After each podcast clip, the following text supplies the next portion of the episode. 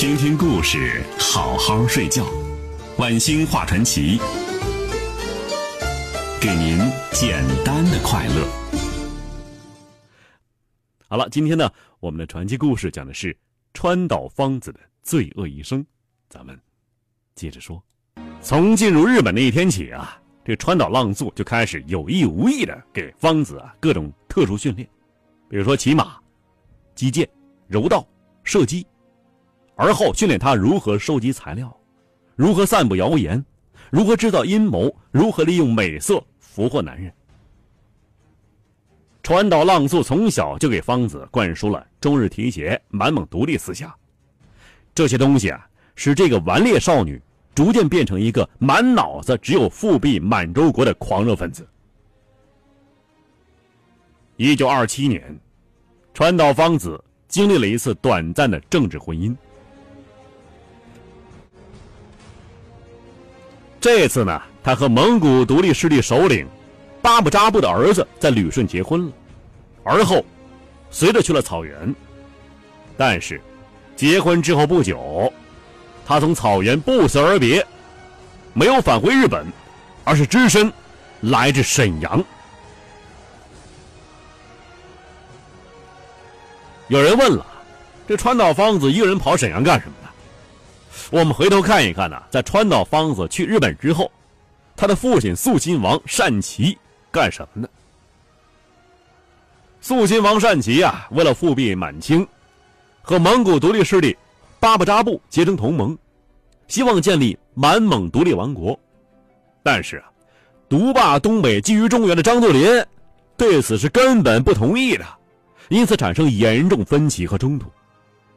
尤其是啊，一九一六年，巴布扎布在西林战争中毙命了，肃亲王遭受沉重打击，一蹶不振，六年之后也死了。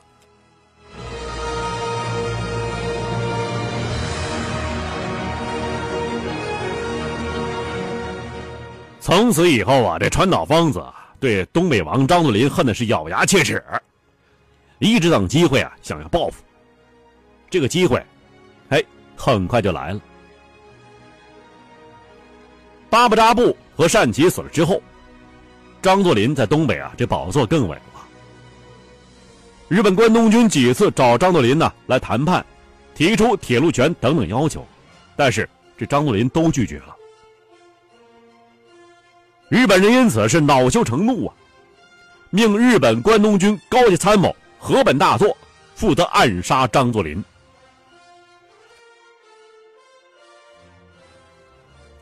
河本大作呀，是日本库县人。一九零三年毕业于日本陆军士官学校，时任日本关东军高级参谋，曾经积极参与九一八事变，是个老牌特务。得提一句啊，这个家伙呀，是一个顽固的法西斯分子，战后被关在太原战犯管理所，一九五三年病死。河本大作呢，立即召见了川岛芳子，让川岛芳子摸清张作霖返回东北的时间。那么，为什么选川岛芳子呢？其一，川岛芳子啊，在嫁到蒙古之前。曾经是张学良的偏房候选人，差一点嫁给张学良。第二呢，他是十四格格呀，这个身份呢不容易啊引起怀疑。但是啊，这张学良啊不愿见他。但很快，川岛芳子就用色相征服了张学良身边的一个副官，这副官姓郑，轻而易举的拿到了时间表。当然了，这是他第一次使用色相获取情报。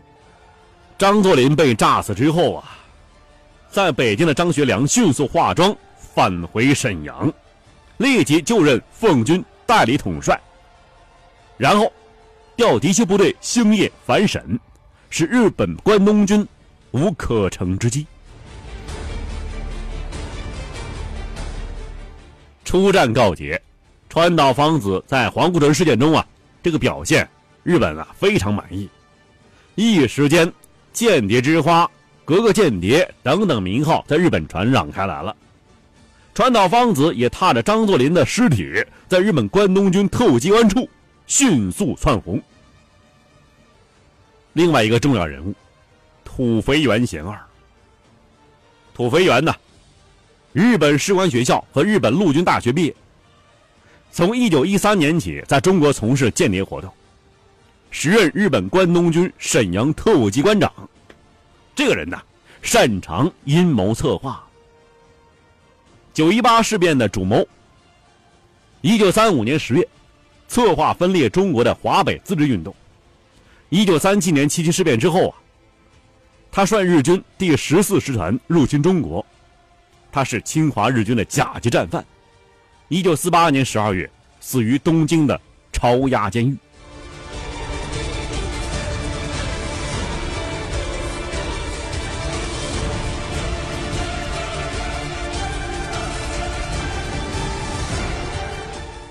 川岛芳子在认识土肥原贤二之后，屡屡被委以重任。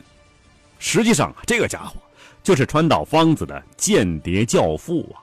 从他手上学到的知识。在皇姑屯事件之后，日本军部加快了侵略中国的步伐。一九三一年九月十八日，日本关东军炸毁沈阳六条沟附近的南满铁路。并嫁祸于中国军队。日本侵略军以此为借口，突然向中国军队发起进攻。由于东北军执行蒋介石的不抵抗命令，当天晚上日军便攻占北戴营，第二天占领整个沈阳。短短四个月，东北全部沦陷了。这就是震惊中外的九一八事变。九一八事变之后。土肥原贤二就指派川岛芳子到上海进行特务活动。在上海啊，接待川岛芳子的是谁呀？这家伙大大有名啊，是日本驻上海特务机关长田中隆吉。这个人呢，性格狂妄，一贯是飞扬跋扈，连他同僚啊都形容他是穿着军服携带手枪的疯子。他早听说了川岛芳子的美名啊。川岛芳子来上海，他更是心花怒放了。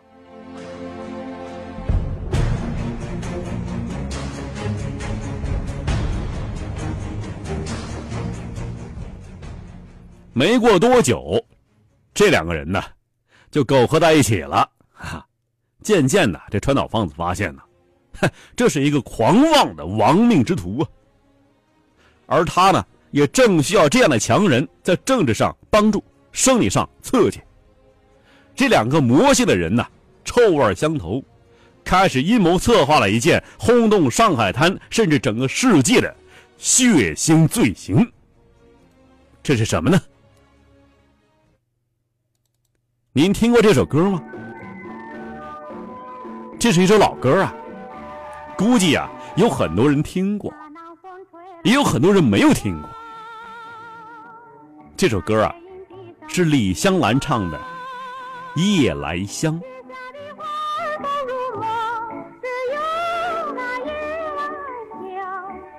这首《夜来香》啊，在上海非常红火。伴随着这个软绵绵的、摧毁人斗志的歌曲，川岛芳子整天混迹在舞厅之中，用她天生的美色勾引着国民党政府的新贵要员们。寻找各种日本军部所需要的情报。九一八事变之后不到两个月，一九三一年十一月十日深夜，土肥原贤二秘密把溥仪从天津接至东北大连，准备建立傀儡的满洲政府。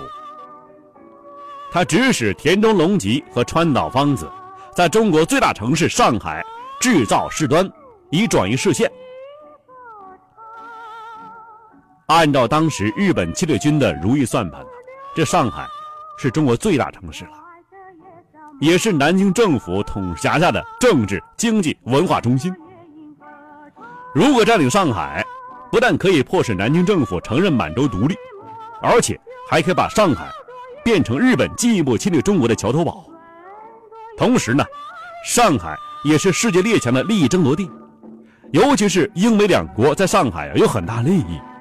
如果挑起上海战事，即使遭到列强干涉和中国军队抵抗，也可以借此机会啊转移中国和国际对满洲的这个注意力。这个算盘啊太阴险、太毒辣了。我们接下来就看一看这个川岛芳子是怎么实施他的罪恶行径的。我爱这月色茫茫，so yeah